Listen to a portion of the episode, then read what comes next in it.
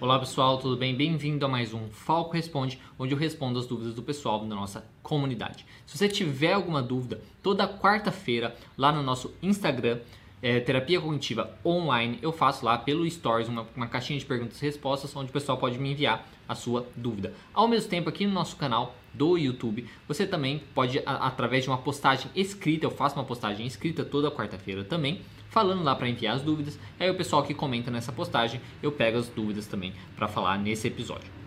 Então, todo sábado tem esse quadro, Falco Responde, onde eu respondo as dúvidas. E na segunda-feira, uma versão em áudio desse quadro vai estar disponível em todas as plataformas aí de podcast, lá no nosso podcast Falco Cash ou Psicólogo Diego Falco, como você encontrar nas suas plataformas. Em todas as plataformas, digamos as mais é, populares, tem lá disponível para você. Tem lá todos os anteriores também para você conferir, para você conferir, para você baixar e tudo mais, ok?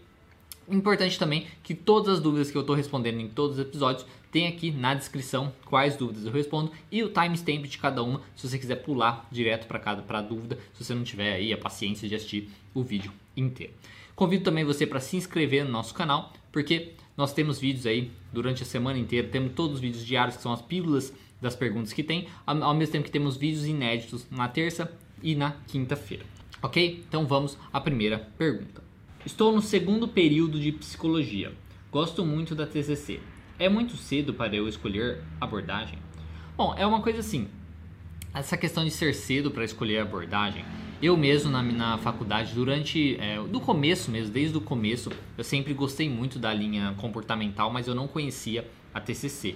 Né? Eu, eu me identifiquei bastante com a linha comportamental, na verdade eu entendia que as pessoas funcionavam meio que já pela linha comportamental, onde no estímulo né, de reforço, reforço positivo, reforço negativo, punição e por aí vai. Então eu já meio que o funcionamento do indivíduo para mim já encaixava muito bem com essa linha comportamental. E aí na faculdade eu vi, pô, nossa, então existe realmente uma linha, uma linha que fala sobre isso e tal. Então desde o início eu já gostava, mas durante a faculdade é, eu achava que era muito importante a questão da psicanálise, porque eu tinha que saber e tal. Então, aí eu fui direcionando mais para psicanálise, mas depois eu acabei voltando aí para comportamental, focando mais na terapia cognitivo comportamental. Então, assim, se é cedo ou não, eu acho que não. Porque se você já, já gosta, já se identifica agora com a, com a linha, né, mostra que você é, já entende ela muito bem, que é para você às vezes o funcionamento das pessoas, do indivíduo, combinam muito bem com aquela linha. Então, não acho que é cedo de nenhuma maneira. E não tem problema nenhum nisso também, né? Você, durante a faculdade, vai conhecendo outras, outras linhas, outras teorias e tal. E conforme você for se identificando, você vai é, direcionando aí para a linha que você mais se identifica, para a linha que você mais gostaria, que você mais entende, que você compreende, que você acha que é mais válida para você e para as pessoas, de uma maneira geral. Então, assim, é, não tem essa, né, de ser muito cedo e tal, não tem problema disso, né? Porque você está no meio da faculdade, né? Como se você fosse começar a atender na, na, na, nessa linha já, né? Como se você já fosse começar a trabalhar, como se você fosse investir uma especialização na área, entendeu? Então não tem problema nenhum cedo você já ter um direcionamento. E também, mesmo que na faculdade, porque eu mesmo na faculdade, é na parte no final dos estágios, né? Estágios clínicos, eu fiz em psicanálise, né? Psicanálise de Lacan. Eu só fui realmente começar a atender em terapia cognitiva quando pouco antes de eu começar minha especialização em terapia cognitivo comportamental, né, quando eu fiz um curso introdutório, que foi quando eu comprei o livro da Judith Beck, comecei a ler antes da especialização, e aí durante, então, aí o processo um pouco antes e durante a especialização foi quando eu comecei a atender mesmo e trabalhar com a terapia cognitivo comportamental. Então isso não é um problema algum, tá? Lógico que se você na, época, na época ainda da faculdade é, poder escolher uma, uma linha da terapia cognitivo comportamental e trabalhar já na, na, área de estágio, porque você gosta e tal, é melhor para você, né? Porque você já começa engatado nisso. Mas não tem problema você até mesmo mudar lá na frente, tá? Então não tem essa ideia de ser cedo, de não ser cedo. Pode ser bacana, porque hoje como tem muito conteúdo, então se você já gosta dessa linha, já vai buscando mais conteúdo, seja conteúdo online, né? Como você acompanha aqui o nosso, o nosso, nosso trabalho, entendeu? Vai buscando outras coisas, outros canais, outras é, artigos e por aí vai, que pode te ajudar bastante. Então, se é cedo ou não, não, não acho que é cedo. Eu acho que não tem problema nenhum a pessoa já se identificar, como eu já disse, que eu também já me identificava com a linha comportamental sem conhecer, na verdade, que existia a linha comportamental, a linha cognitivo-comportamental. Aí, quando eu conheci a cognitivo-comportamental, fez mais sentido ainda para mim, né, o funcionamento do indivíduo, como deveria trabalhar e por aí vai. Né. Então, sem problema, eu acho que não é cedo, não, certo? E que bom que você gosta da TCC, espero que o nosso conteúdo te ajude. Próxima pergunta: é possível usar, usar o psicodrama na TCC?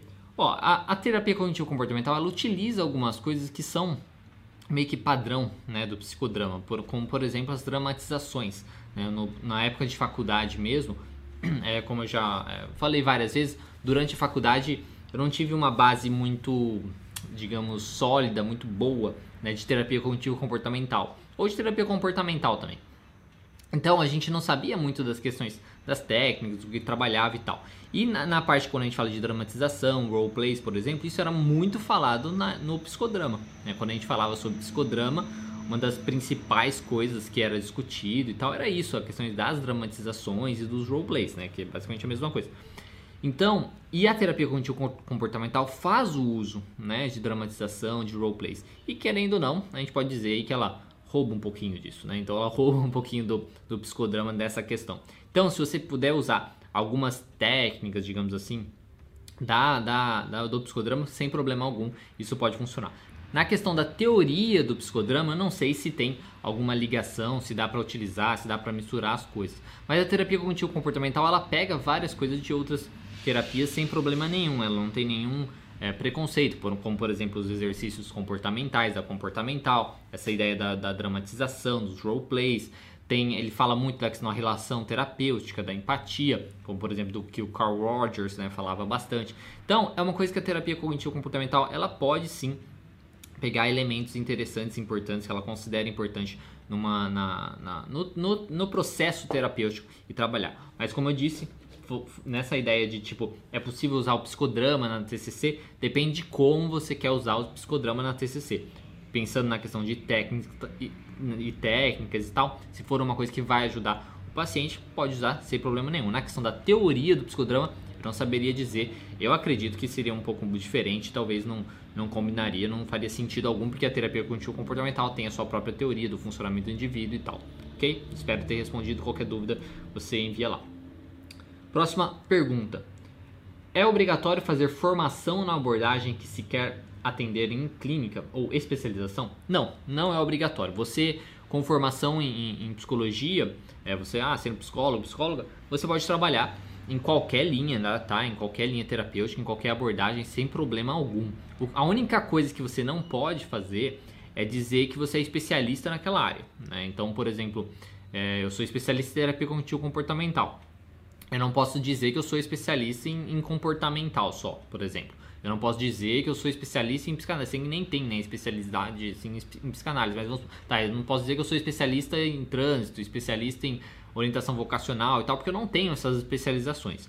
Mas eu posso, sem problema algum, trabalhar com essas áreas. Eu posso trabalhar com orientação vocacional, posso trabalhar com a linha organizacional, posso trabalhar com, como eu disse, psicodrama, com psicanálise, com comportamental, posso fazer qualquer coisa que, que eu quiser. A questão da especialização é a possibilidade de você ter o título de especialista naquela área. Ao mesmo tempo que a especialização aí, a formação, vai te trazer mais conteúdo daquilo e tal. Então, na questão é, do de aprendizado é muito válido também porque te direciona bem naquilo de você é, de não ter que fazer isso sozinho é, ainda mais tem as super, supervisões, você vai fazer atendimentos e vão ter supervisões com profissionais é, qualificados ali para te auxiliar, para você ir aprendendo cada vez mais. Então, a especialização serve para isso. Na questão de possibilidade, você pode formando atender em qualquer linha sem problema algum, certo? Próxima pergunta. É muito difícil tratar ego distônico? Bom, primeiramente, quando a gente fala de ego distônico, ego sintônico, qualquer coisa assim, isso é bem mais relativo à psicanálise, né? Na terapia cognitivo comportamental, a gente pelo menos nunca via alguém chegar a falar sobre isso. Mas respondendo assim, né? O ego distônico seria aquela pessoa que tem alguns comportamentos, alguns desejos, algumas vontades que vai contra a imagem que ela gostaria de ser, né? Quem ela acha que ela é e por aí vai. Então, é basicamente uma dificuldade de, de, de, de digamos assim, de aceitar, né? De aceitar. Então, se é difícil tratar e tal, o que eu falaria é que a gente na terapia cognitiva, o que, que a, gente, a gente não daria, talvez não daria esse nome, ego distônico e tal. Mas a gente tra trabalharia bem a questão da aceitação. Por quê? Porque se a pessoa tem um sofrimento significativo com aquilo, né, ou tem algum prejuízo com aquilo também, a primeira coisa que ela precisa aprender é aceitar. Né? Porque se ela não aceita quem ela realmente é, então ela precisa reconhecer quem ela, ela realmente é. A partir do momento que ela reconhece quem ela realmente é, aí ela pode, digamos, ela vai diminuir o sofrimento dela, claro, né? A ideia é ela diminuir o sofrimento dela, então não vai sofrer tanto por ter aquele comportamento, por ter tanto aquelas vontades, aqueles desejos. Né? Então a aceitação é essencial para isso. Ao mesmo tempo que dependendo do que a gente estiver falando, vamos por a gente está falando de uma pessoa que não aceita o seu transtorno, né? Então ela tem alguns impulsos, alguns pensamentos intrusivos e tal. Isso vai contra a pessoa dela também. Porque quando a gente pode falar disso também, né? Então, ela tem algum pensamento obsessivo, algum, algum pensamento intrusivo que vai, nossa, jamais faria isso e tal. Isso ela faz ela sofrer. Ao mesmo tempo, então assim, a partir do momento que ela aceita que ela tem esse transtorno, que ela tem e que isso é só isso, né? que é um, é um transtorno, é uma dificuldade, que não quer dizer que ela vai ter aquele comportamento, por vai. Isso também ajuda nesses sentidos, tá? Então, de uma maneira geral, quando a gente fala de uma pessoa que não aceita muitas coisas, a gente tem que avaliar muito bem porque vai de caso para caso. Né? Tem vários transtornos, como eu disse, pensamentos obsessivos, pensamentos intrusivos, que podem fazer a pessoa se questionar muito. Poxa, não, mas eu não sou assim, não faz sentido nenhum, não, não, não condiz com quem quem realmente sou, né, com as minhas vontades e tal. E às vezes é só um pensamento intrusivo, é só um pensamento obsessivo. Então ela precisa aprender, por exemplo, a aceitar a presença aí desses pensamentos e tal, e, e, e viver, aprender e deixar viver como ela sempre viveu dessa maneira. Mas aí tem o outro lado, que seria a pessoa ter comportamentos, ter desejos, ter vontades, onde ela que são contrárias, né, ao que ela gostaria de ser e ela não aceita isso também. Aí trabalharia mais na questão de aceitar quem ela é. Então, nessa variação, né, tem muita é, são inúmeras possibilidades das coisas. Então, se é difícil tratar, eu não saberia dizer, como eu disse, porque eu nunca tratei pessoas, não, nunca trabalhei com pessoas é, nesse sentido, porque como eu disse também, a gente não trabalha nessa ideia do ego distônico, ego sintônico, isso é uma coisa muito mais da psicanálise. Na terapia cognitivo comportamental a gente vai trabalhar a questão da aceitação. A pessoa precisa aceitar o seu estado atual, aceitar o, digamos, a sua realidade, ela precisa aceitar a sua realidade, reconhecer a sua realidade, quem ela realmente é, aceitar quem ela realmente é. A partir desse momento, ela pode fazer aí o que ela quiser para diminuir os seus sofrimentos, diminuir os seus prejuízos para ter uma qualidade de vida melhor, tá certo? Espero ter respondido a sua dúvida. Novamente sinto muito se não respondi no, no sentido que você gostaria, porque né, eu falo mais de terapia cognitiva, não falo tanto de psicanálise. Bom, com certeza que essa pergunta vai dar, pode causar um pouquinho de polêmica. Depois, principalmente, eu vou depois de destrinchar nessas dúvidas e soltar em vídeos separados, pode dar um pouquinho de polêmica, porque eu sei que essa questão do ego distônico e tal, o pessoal usa muito na questão da sexualidade, né, para falar, da, falar das questões da conversão, né, da, de, de da pessoa ser homossexual e tá querendo se tornar heterossexual, na questão religiosa e tudo isso. Então, mas eu não vou entrar nessa questão, tá? Me recuso a entrar nessa questão.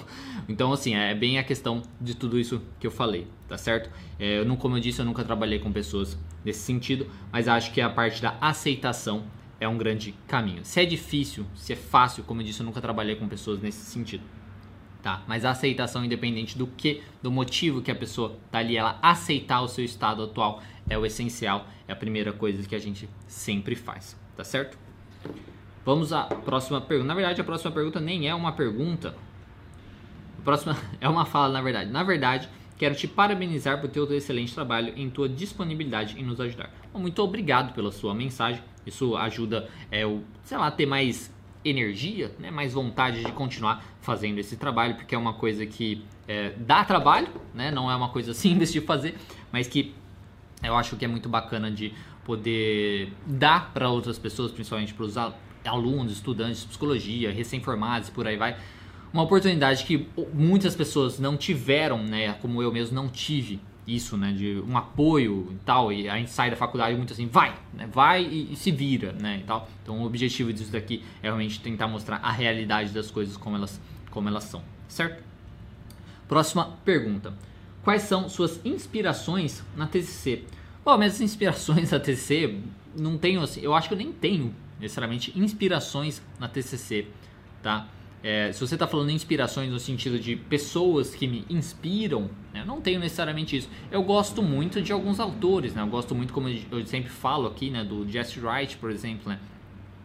Por, é, até que teve um, um congresso, um, o, o, congresso de terapia cognitiva que é, ele veio, né? Eu consegui um, o autógrafo dele lá no livro e tal. Então assim, eu, eu gosto muito, né? Gostei muito da fala dele lá e tal. Ele é um, um, um personagem, eu ia falar, enfim, um, uma pessoa nessa da, da área de terapia cognitivo comportamental que eu gosto bastante, né? Eu acho muito muito bacana o jeito dele. Eu gosto também do pessoal do, do Instituto Beck mesmo, né? Da, da Judith Beck e tal, do, dos cursos que eu fiz do, que eu fiz lá do, do, do, instituto eu gostei bastante. Então são pessoas que me inspiram né a ser um profissional mais porque é muito leve né a terapia cognitivo comportamental essa é a impressão que me dá. É uma coisa muito mais leve as discussões sobre isso é, são leves é mais tranquilo né de, de se falar sobre de questionar e por aí vai né numa coisa pesada ruim e tal. Então essas são as minhas inspirações na, na terapia cognitivo comportamental.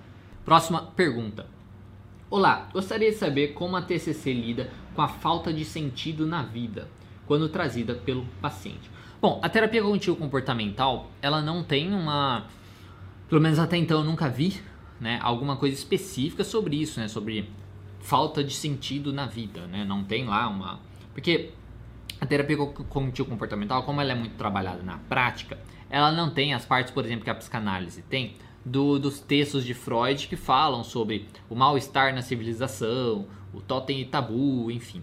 Ele não tem uma questão mais sobre a sociedade, sobre né, o funcionamento da vida de uma maneira geral. A terapia cognitivo comportamental não tem isso. Por isso que eu sou muito favorável ao uso e ao estudo de, por exemplo, filosofias, né, filosofia e tal, para ajudar nesse processo.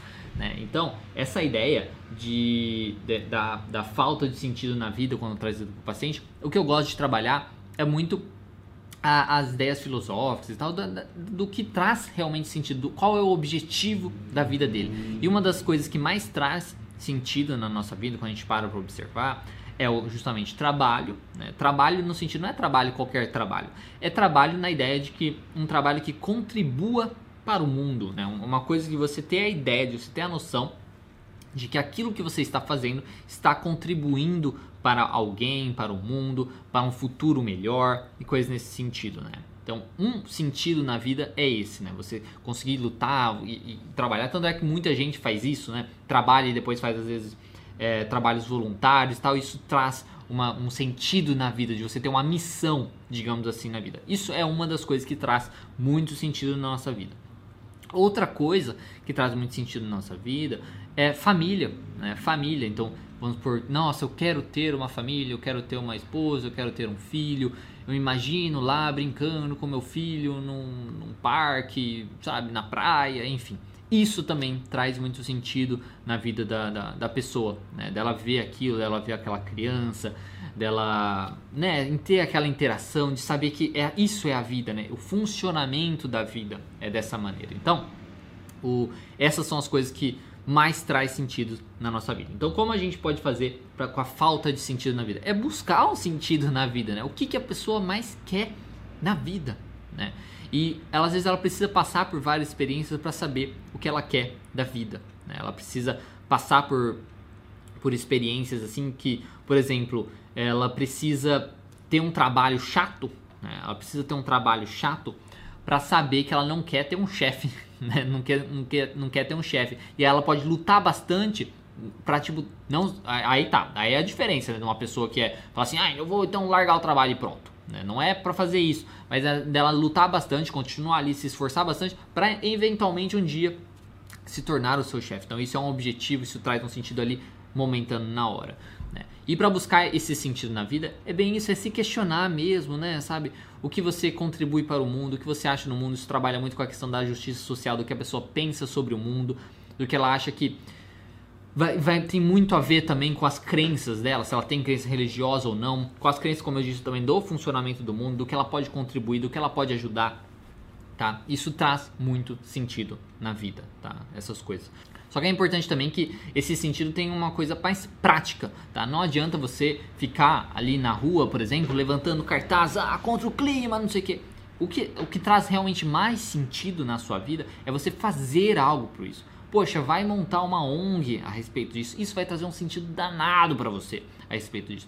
Faz um movimento, faz um mutirão de vai de coletar é, lixo reciclável, não sei, sabe? Essas coisas trazem muito sentido na vida, porque é uma coisa prática, você realmente está fazendo aquilo. Você não está só é, gritando da janela pro alto no ouvido dos outros para eles fazerem as coisas. Tá? Você está realmente colocando a mão na massa, fazendo as coisas. Porque tudo bem, protestos são interessantes, as coisas são interessantes, mas é muito mais importante a prática, você fazer isso. Isso traz um sentido na vida danado. Então, quando é trazido para o paciente, a gente tem que trabalhar isso. Né? Qual a visão dele de mundo? Como ele gostaria que o mundo fosse?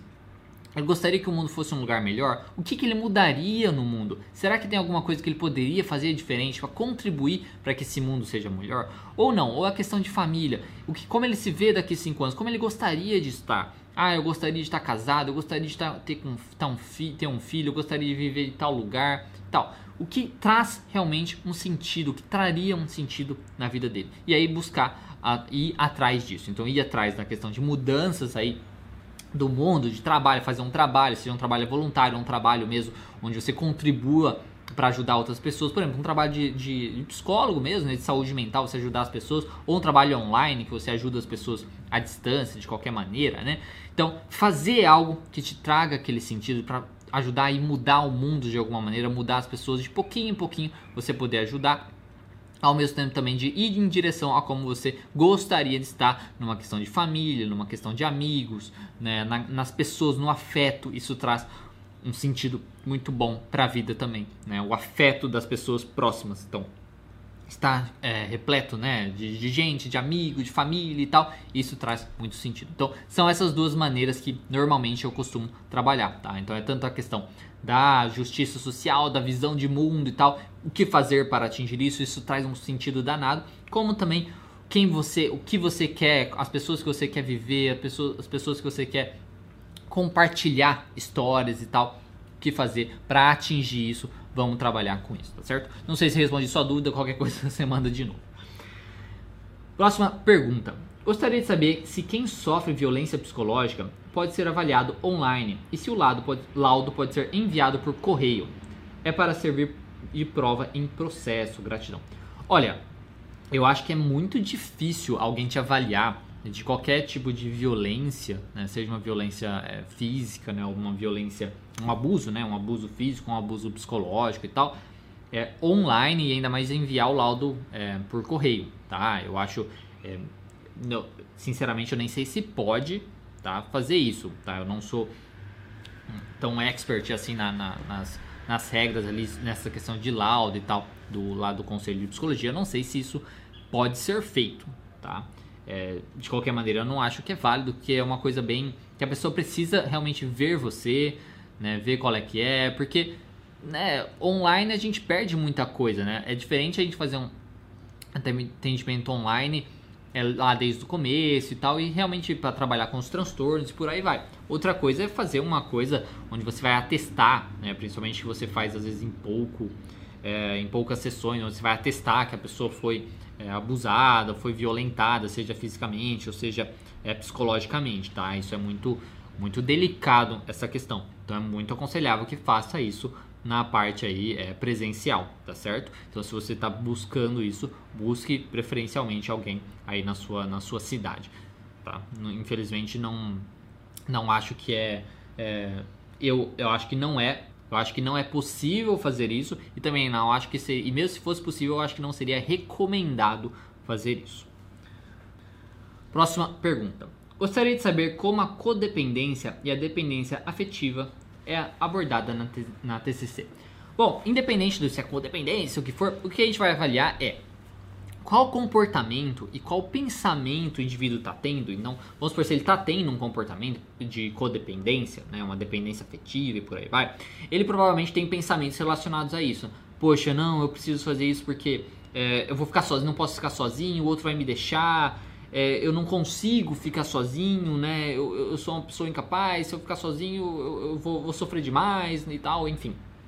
Então, como a gente trabalhar? É trabalhar justamente nesses pensamentos, aumentando aí a, a, a percepção da pessoa de, de, que ela é mais capaz do que ela imagina. Né? Então, aumentando aí a sua confiança, né? a sua autoconfiança, aumentando aí a sua capacidade, né? Ela, a noção dela, dela ser uma pessoa completa. Então, a gente trabalharia com esses pensamentos, ao mesmo tempo que a gente trabalharia com seus comportamentos, evitando ela ter comportamentos que, for, que fortalecem isso, por exemplo, cobrando a pessoa, sempre querendo ficar junto. Então a gente trabalharia uma ideia dela de ficar sozinha um pouco, mostrando para ela que ela consegue ficar sozinha e tal. E seja com coisas pequenas, tá sozinha até mesmo assim, tipo num final de semana, tá? Não sozinha de largar uma pessoa, mas sozinha de ficar sozinha mesmo, sozinha em casa, sozinha por, uma, por um final de semana, sozinha viajando sozinha e por aí vai. Então vai depender muito de cada caso, mas como a gente trabalharia isso? Quais pensamentos essa pessoa tem que mantém ela no problema, que causam sofrimento nela e mantém ela no problema, ao mesmo tempo qual comportamento que ela tem que novamente mantém ela no problema e faz ela reforçar isso de que ela é uma pessoa que precisa dos outros e por aí vai. E aí a gente precisa reforçar, mostrar para ela que ela é mais capaz do que ela pensa que ela é, e se ela não for, aprender a ser mais capaz do que ela é, do que ela é, né? do que ela pensa, como ela pensa que ela é. E aí ela vai ficar mais forte, se tornar uma pessoa completa e aí vai se sentir bem melhor, certo? Então é assim que a gente trabalharia, tá? Aí vai depender muito de qual pensamento que é, do porquê a pessoa é assim, né? De em que tipo, no que isso atrapalha e causa sofrimento na vida dela, aí vai variar nesses sentidos, tá certo? Próxima pergunta. Olá, a pergunta é: ao identificar sofrimento psíquico decorrente de violência psicológica, no laudo pode pode constar que há possibilidade desse paciente estar sofrendo tal violência? Gratidão pelo excelente conteúdo. Bom, obrigado inicialmente pelo, pelo, pelo comentário né, de, de, de gratidão aí. A ideia de se do laudo pode constar a possibilidade de se estar é, sofrendo violência depende, né? Porque em laudos, né, a gente sempre coloca, em laudo psicológico, a gente sempre tem que colocar o que é essencial. A gente não pode colocar todos os detalhes. Dependendo do que for, para o que for esse laudo, provavelmente vai constar, né? Porque se a gente está falando de uma questão de justiça, por exemplo, e a ideia é, é, que o juiz, né, o juiz, o advogado, enfim, saiba que a pessoa sofreu uma violência doméstica, vai ter que constar no laudo isso, né, que a pessoa sofreu uma violência é, psicológica, né, doméstica não, mas enfim, doméstica, seja psicológica, enfim, esse laudo tem que constar, porque a pessoa precisa saber. Não tem sentido nenhum né, ter um laudo né, onde você está querendo mostrar para alguém, olha aqui, essa pessoa sofre disso, sofreu daquilo e tal, e não ter lá escrito que a pessoa sofre daquilo, né? Não vai, porque o laudo serve para isso, mostrar o que a pessoa tem. Essa pessoa é uma pessoa depressiva, essa pessoa é uma pessoa ansiosa, a pessoa apresenta isso, a pessoa apresenta, sei lá, esquizofrenia, a pessoa apresenta isso, ou a pessoa foi abusada, a pessoa não foi abusada, ela tem uma relação boa, ela não tem uma relação boa. Então o laudo ele vai falar essas coisas. Então precisa, né? É uma coisa que é, vai constar essa possibilidade, com certeza, se for esse o objetivo. Né? Porque o, o objetivo de um laudo é sempre tentar mostrar alguma coisa, né? Do, sobre aquilo, se a pessoa sofreu aquilo ou não sofreu aquilo, se a pessoa tem aquilo ou não tem aquilo e por aí vai. Então, é, se a pessoa sofreu uma violência doméstica, vai constar nesse laudo que, é, que ela fez. Né? Então, aí não, o, o psicólogo e tal, o profissional vai fazer isso. Próxima pergunta. Boa noite. Como a TC ajuda a lidar com frustrações e com cobranças? Desde já, obrigada. Bom, com frustrações, a gente sempre trabalha a parte da aceitação. Né? Inicialmente, é, claro que a frustração tem a ideia lá da, da infância, a gente poderia trabalhar com a questão da infância, mas a gente está falando da, de pessoas mesmo, né? Norm, é, adultas, eu falo pessoas, pessoas normais, enfim, adultas, né? Pessoas adultas. É, como a gente trabalha? A gente trabalha com aceitação, né? Porque frustração basicamente é aquela coisa que a gente não consegue as coisas do jeito que a gente quer, do jeito que a gente gostaria que as coisas fossem e tal. A gente não consegue aquilo, não dá certo, né, do jeito que a gente gostaria novamente. E aí a gente se frustra e sofre muito com isso. Como trabalhar com isso? Aprendendo a aceitar as coisas como elas são. Aceitar a realidade da vida. Né? Aceitar as nossas, digamos, é, incapacidades, né? Porque a gente é também é, a, nossa, a nossa impotência, né, digamos, a nossa impotência para N coisas, né, a gente não consegue fazer tudo, nós não somos capazes de fazer tudo, nós somos capazes de muitas coisas, mas não de fazer tudo. Então, de, realmente reconhecer a nossa impotência, a nossa incapacidade, reconhecer, como eu já disse, a realidade, o funcionamento do mundo, como a vida funciona e como as coisas realmente são. O mundo realmente, por exemplo, é injusto mesmo, é difícil, a gente não vai ter tudo que a gente quer e por aí vai. A gente tem que trabalhar essa questão, né? É difícil porque causa muito sofrimento, é muito fácil às vezes a gente culpar o outro, né? dependendo do, do que foi que causou frustração. Ah, eu não consegui tal coisa por causa do outro, porque o outro que me passou uma rasteira, porque o outro que não sei o que, não sei o que, não sei o que. Então isso causa ressentimento, causa uma raiva, causa um ódio, e aí te leva para o lado negro da força, e aí você se torna é, mais monstro do que você já é, né? Porque daí você quer destruir o outro, como em prol do bem, né? Você quer destruir o outro em prol do bem. Então, como lidar com isso? Aprendendo a aceitar as coisas como são. E aceitar não é simplesmente, ah, as coisas funcionam assim, então tá bom e tal. Aceitar é tipo, tá, ok, as coisas são assim, então vou tentar de novo, ou vou aprender uma nova habilidade para me ajudar. Então eu vou simplesmente focar, mudar o meu foco, focar em outra coisa. É simplesmente deixar passar, né? aceitar que aconteceu e focar em outra coisa. É não ficar remoendo aquilo. Tá? Aceitar não é, é ficar não é não ficar remoendo isso e também não ficar sofrendo com isso. Ah, então assim mesmo, então não vale a pena fazer nada. Não é isso. É simplesmente aceitar que é assim e fazer o que precisa ser feito para talvez atingir aquele objetivo ou mudar o foco para atingir uma outra coisa que você poderia gostar e por aí vai. E com cobranças, né? Como lidar é, com cobranças? Isso depende, né? Porque existem cobranças que às vezes são válidas, né? Às vezes cobranças que, que são muito válidas. Se a gente está falando de autocobrança, né? uma cobrança interna, né? De você, você mesmo ficar se cobrando, a gente tem que sempre sempre é, aprender a aceitar novamente é bem isso aceitar as nossas limitações aceitar as nossas limitações e aprender a reconhecer as coisas que a gente já fez, a nossa real capacidade. Porque muitas vezes a maioria das pessoas que tem uma autocobrança elevada e tal, elas têm a dificuldade de reconhecer, né, de, de, reconhecimento mesmo, de reconhecer as suas próprias capacidades, os seus próprios, digamos, as suas vitórias, né, as suas conquistas. Eles têm essa dificuldade. E aí, como fazer para isso, né? Ela precisa aprender a reconhecer as suas próprias capacidades, suas próprias conquistas e por aí vai, para mostrar para ela que ela realmente, poxa, olha aqui, né? Eu sou capaz. Eu não consegui aqui, mas olha aqui como eu sou capaz. Isso ajuda também nessa ideia da cobrança, que ela não precisa ser perfeita em tudo. Então aprender a aceitar também a falta de perfeição. Agora, cobranças de outras pessoas, aí a gente tem que avaliar, é bem de caso para caso, né?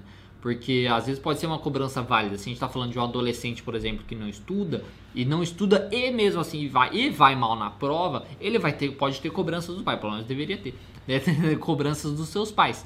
E aí vai ter essa cobrança dos pais e aí ele pode falar: "Ah, mas como vou lidar com cobrança?"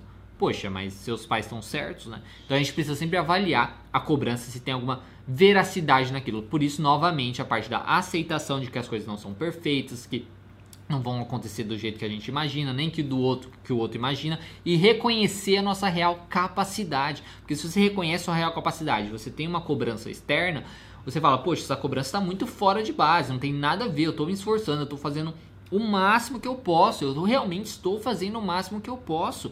E ele está cobrando, ele está cobrando muito mais do que eu, eu consigo fazer. Aí você para lidar com isso é mostrar isso para a pessoa. É, olha, olha aqui, olha como eu estou me esforçando, olha o que eu estou fazendo olha aqui, eu tô tentando, cara, mas não dá, preciso de uma paciência, preciso de mais tempo, enfim. Conversar nesse sentido. Então, como lidar com cobrança é nesse sentido também, tá? De você reconhecer sua real capacidade, reconhecer suas vitórias, reconhecer suas conquistas e aprender a aceitar que as coisas não são perfeitas, aceitar que, as, que muitas coisas vão dar errado na sua vida, que não vão dar certo, que você vai falhar e por aí vai. E aí, se é uma autocobrança, isso vai te ajudar. E se é uma cobrança do outro, você também fazendo essa avaliação, você pode chegar pro outro e mostrar: olha aqui, ó. Eu tô fazendo o meu melhor, tá? Não tem muito o que fazer além disso, tá? E mesmo você fazendo isso, dependendo da pessoa que tiver, tiver te cobrando, pode também não aceitar, tá? Pode não aceitar e falar: não quero saber, eu preciso disso e ponto. É, e aí é muito difícil, mas aí entra novamente a questão de aceitar que a vida é assim e, as, e pessoas são assim também, e aí é buscar uma outra coisa para é, se fazer e tal, certo? Qualquer dor, qualquer sofrimento, muito, muito importante a busca de uma ajuda psicológica para isso. Próxima pergunta. O que o psicólogo do TCC faz além de passar técnica atrás de técnica? O meu amigo ficou um ano só fazendo isso. Isso, aí, aí, aí é melhor eu ficar em casa e baixar vários PDFs de livros de TCC e aprender as técnicas eu mesmo. É, então, realmente, né, assim, lá até, até eu lancei um, um vídeo um tempo atrás, algumas semanas atrás, que fala como tratar a ansiedade sem remédio. E uma das é, maneiras de você tratar ansiedade sem remédio é justamente você buscar livros em PDF e você ler os livros, livros de autoajuda e tal, que isso com certeza vai fazer você tratar ansiedade sem remédio. É, porque compara lá, por exemplo, fazer o uso de terapia cognitivo comportamental lá na clínica e comparar com a TCC auto-aplicada da pessoa mesmo, se aplicar e claro que a auto-aplicada aí ganha de 10 a 0 na terapia cognitivo comportamental. Então assim, né, brincadeiras ou ironias à parte, né, isso é isso é achar, digamos que isso de achar que a terapia cognitivo comportamental é só aplicar técnicas é ter um conhecimento muito raso da terapia cognitivo comportamental. Tá? A terapia cognitivo comportamental ela faz uso das técnicas, mas como aplicar as técnicas? Quando aplicar as técnicas? Além disso, né, tem toda a questão da psicoeducação, do funcionamento do indivíduo, de saber, então, como eu disse, o momento ideal para você aplicar a técnica, como aplicar as técnicas, quais técnicas você vai aplicar, saber também. E não é só técnicas. Tá? A gente faz todo o processo aí da reestruturação cognitiva e precisa aí do profissional para ele avaliar, você saber como você está pensando, saber como você está fazendo, o que está impedindo você de fazer as coisas. Porque se fosse tão simples assim, as pessoas não precisariam de nenhum tipo de terapia. Isso a gente poderia dizer para qualquer terapia. Então você pode ir lá ler um livro, ler os livros de Freud e se autotratar também na linha da psicanálise, não precisa fazer terapia para isso, não é? Então, isso na verdade é uma coisa que não tem sentido nenhum, tá? O profissional, a pessoa que faz ali o trabalho, que faz a especialização e trabalha com isso, ela vai saber o momento de, de aplicar aquilo, ela vai ter os insights dela também, né? Coisas que a pessoa não tem, por quê? Porque ela teve a prática daquilo, ela teve a experiência daquilo, ela atendeu vários casos daquilo, ela fez o estudo daquilo, insights que a própria pessoa não tem daquilo, porque o, digamos que o pensamento dela já está, digamos, envenenado, né? está envenenado com o seu transtorno, com o seu problema. E o profissional não tem esse envenenamento, porque ele é um profissional ali neutro, ele é um profissional de fora que está avaliando aquilo. Então, os insights dele, as, as coisas que aparecem para ele, assim, enquanto está no tratamento, são bem diferentes Podem ter algumas coisas parecidas, mas serão diferentes do que a própria pessoa tem sobre o seu transtorno. E esses insights são o que permitem com que o profissional vá ali e fale assim, ó, essa técnica vai ser bacana e tal, mas não é assim, ele não chega e fala assim, ó, use essa técnica, não é assim que funciona. Ele vai fazer uso dos questionamentos, vai direcionar a pessoa nos questionamentos de maneira mais prática e mais, digamos, funcional. A própria pessoa, por ela estar, digamos, muito envolvida com o seu transtorno, com a sua emoção e por aí vai, ela muitas vezes não vai conseguir fazer esses questionamentos inicialmente. Então ela precisa e eventualmente ela vai conseguir, tanto é que esse é o objetivo da terapia no longo prazo. Mas inicialmente ela precisa ali do profissional para fazer os direcionamentos, os questionamentos corretos e questionamentos muitas vezes que estão fora dos questionamentos base, digamos assim, que a gente encontra nos livros de terapia cognitivo comportamental, porque é necessário também a criatividade ali do terapeuta de fazer questionamentos fora do padrão, questionamentos que não estão ali dentro da listinha de questionamentos que vão ajudar o indivíduo a chegar nas suas conclusões. Nossa, realmente é mesmo. E fazer as mudanças necessárias e ter os, os experimentos necessários e por aí vai. Então, assim, eu não sei a experiência que o seu amigo teve com a terapia cognitivo comportamental, mas são, são muitas variáveis para a gente falar que o problema aí é a terapia cognitivo comportamental. Né? Eu também nem sei que você falou que ele fez, mas não sei se deu certo, se não deu certo, se ajudou, se não ajudou. Né? Então a gente não, não sei, não tem essa informação. E como eu disse, são muitas variáveis para falar que o problema é a terapia cognitivo comportamental.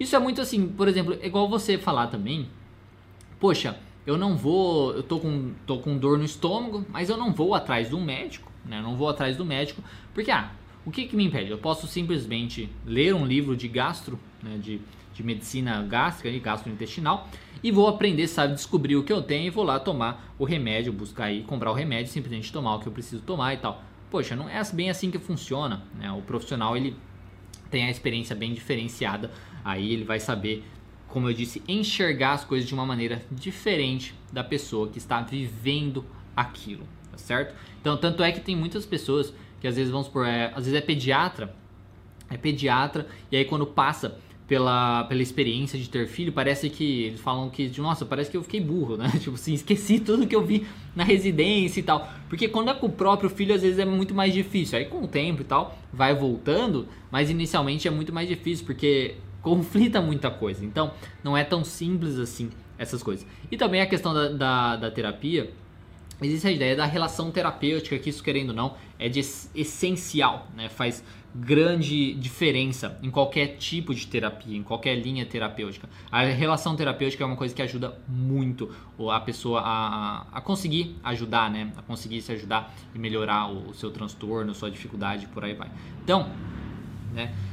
Desculpa ser meio irônico assim, né? Mas ah, até mesmo por você ter, sei lá, feito essa pergunta dessa maneira, mostra que algum incômodo você tem, algum problema ou dificuldade você tem e com certeza os livros aí de autoajuda não te ajudaram com isso. Talvez seja interessante você buscar uma ajuda especializada, de preferência com um profissional de psicologia ou de psiquiatria que possa te ajudar. Porque né, vir comentar uma coisa assim, é, dessa maneira, talvez não é, você não esteja muito bem, certo? E outra coisa também que a terapia assim ajuda muito é a ideia de você conseguir expressar os seus sentimentos e seus pensamentos. Ah, mas expressar, qual que é a diferença aí? Eu tenho aquilo no pé, eu já tenho a ideia aqui do que, que é. Você colocar para fora é bem diferente, tá? Você ter os pensamentos, só os seus pensamentos e você mesmo trabalhar com os seus próprios pensamentos aqui, as técnicas como você mesmo é, coloca, é bem diferente do que você colocar para fora aquilo, você viver aquilo novamente, você expressar, você ouvir, né, se ouvir falar aquilo, o outro profissional repetir o que você está falando, isso já é, faz parte muito importante aí do processo terapêutico.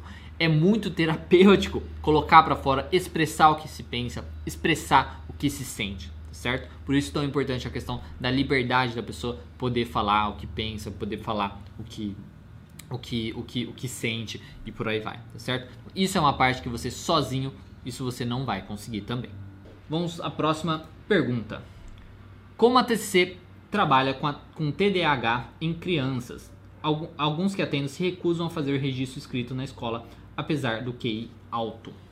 Bom, primeiramente, infelizmente eu não trabalho com crianças, né? Como eu não trabalho com crianças, eu não sei se tem alguma coisa bem específica, né? Se, se tem alguma coisa específica que a, a que, que, a TC trabalharia com criança, tá? Espe especificamente, principalmente quando a gente fala trabalho na escola, né, com a criança, como fala aqui de é, que recusam fazer o registro escrito na escola. Se você estiver falando registro na ideia dos registros de pensamento disfuncional, se você está falando disso, uma coisa você pode buscar alternativas, né? Você, a pessoa muitas vezes não quer mesmo fazer o registro, mesmo pessoa sem déficit de atenção, tá? E aí você pode buscar o registro por áudio, você pode buscar o registro por mensagem, ou nem fazer o registro tá? E, e retomar nas sessões ao que aconteceu e tal, porque tem gente que realmente não vai fazer, não quer fazer e ponto final, né? Então não tem como a gente é, falar, ah, então não dá para trabalhar com essa pessoa. A gente tem que buscar aí as alternativas de trabalhar com isso, tá certo?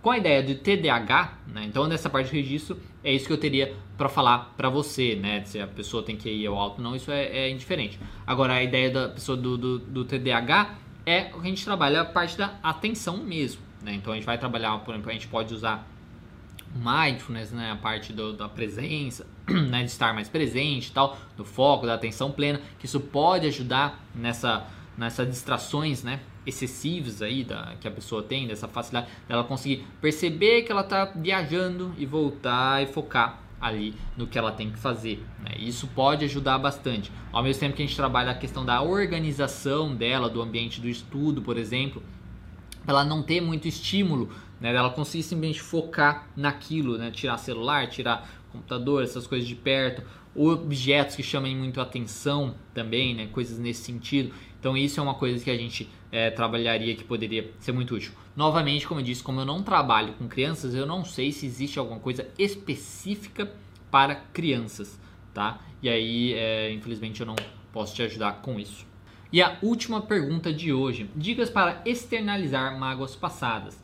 Sei que a terapia é de extrema importância nesse processo, mas vi que, que entrar em um esporte de luta ou escrever em um papel e rasgar ajuda a minimizar. É verdade, é verdade ou mito? Bom, a ideia de o sim, a terapia, primeiramente, a terapia é, vai te ajudar com certeza nisso, né, para você conseguir colocar para fora, identificar o que está acontecendo e tal, e buscar superar isso. A terapia vai te ajudar com certeza nisso. A ideia do esporte de luta, não é um esporte, digamos, às vezes é alta intensidade, te ajudar, isso vai te ajudar com o seu sofrimento atual, né? Isso vai te ajudar com certeza no seu sofrimento atual, com sua raiva, sua mágoa, enfim. Vai te ajudar porque você vai estar tá se construindo, né, uma pessoa melhor, se sentindo, você vai melhorar a sua autoestima, você vai se sentir, mas vai gastar muita energia e tal, vai ter menos tempo para pensar besteira, porque quando a gente está muito exausto, muito cansativo, a gente pensa menos besteira. Você ter, digamos assim, muitas vezes é uma frustração, né, uma raiva de como as coisas funcionam da pessoa e tal, e você, como você coloca de luta, né? Você tá nessa agressividade e aquilo vai ajudar também a colocar um pouco para fora essa agressividade, por aí vai. Então com certeza ajuda, principalmente momentaneamente ali no, na questão da serotonina, né, de você é, se sentir melhor, na questão dos hormônios liberados ali pelo próprio exercício físico, pela postura, pela força que você vai ter, pela, pelas posições que você tem que ficar e por aí vai. Isso vai te ajudar com certeza. Isso não vai ajudar na ideia de externalizar aí as mágoas passadas, de fazer você superar isso né, no, no longo prazo. Mas ali vai, vai te manter bem, vai ser uma coisa bacana, é uma coisa legal de se fazer. Só que não vai fazer você parar e pensar sobre aquilo.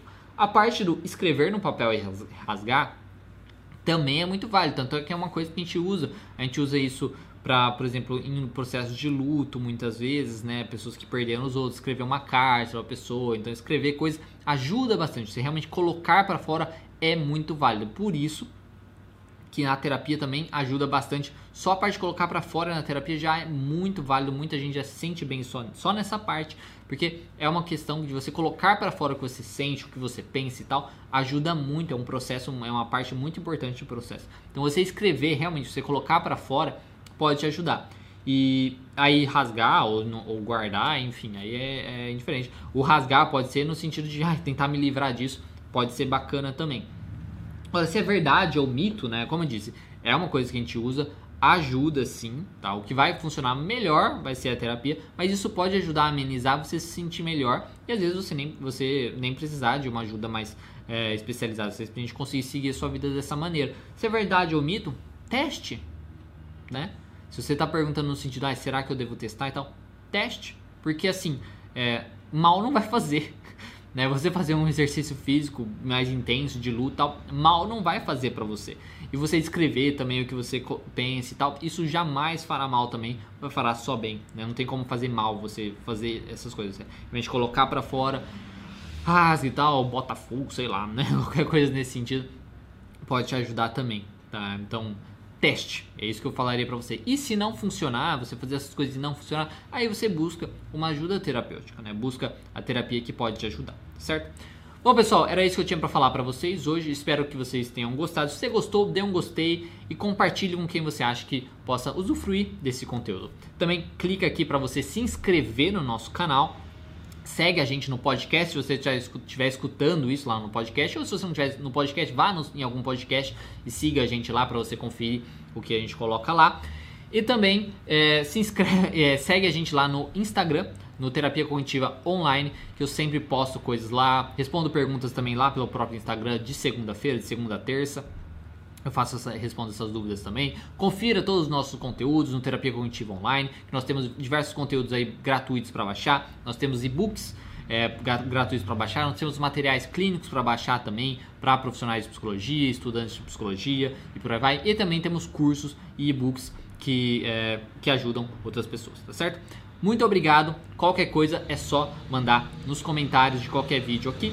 Lembrando sempre de ter respeito pelas pessoas, ao mesmo tempo de você é, poder mandar lá pelo nosso Instagram, lá no direct ou os comentários das postagens, tá? Muito obrigado e até mais!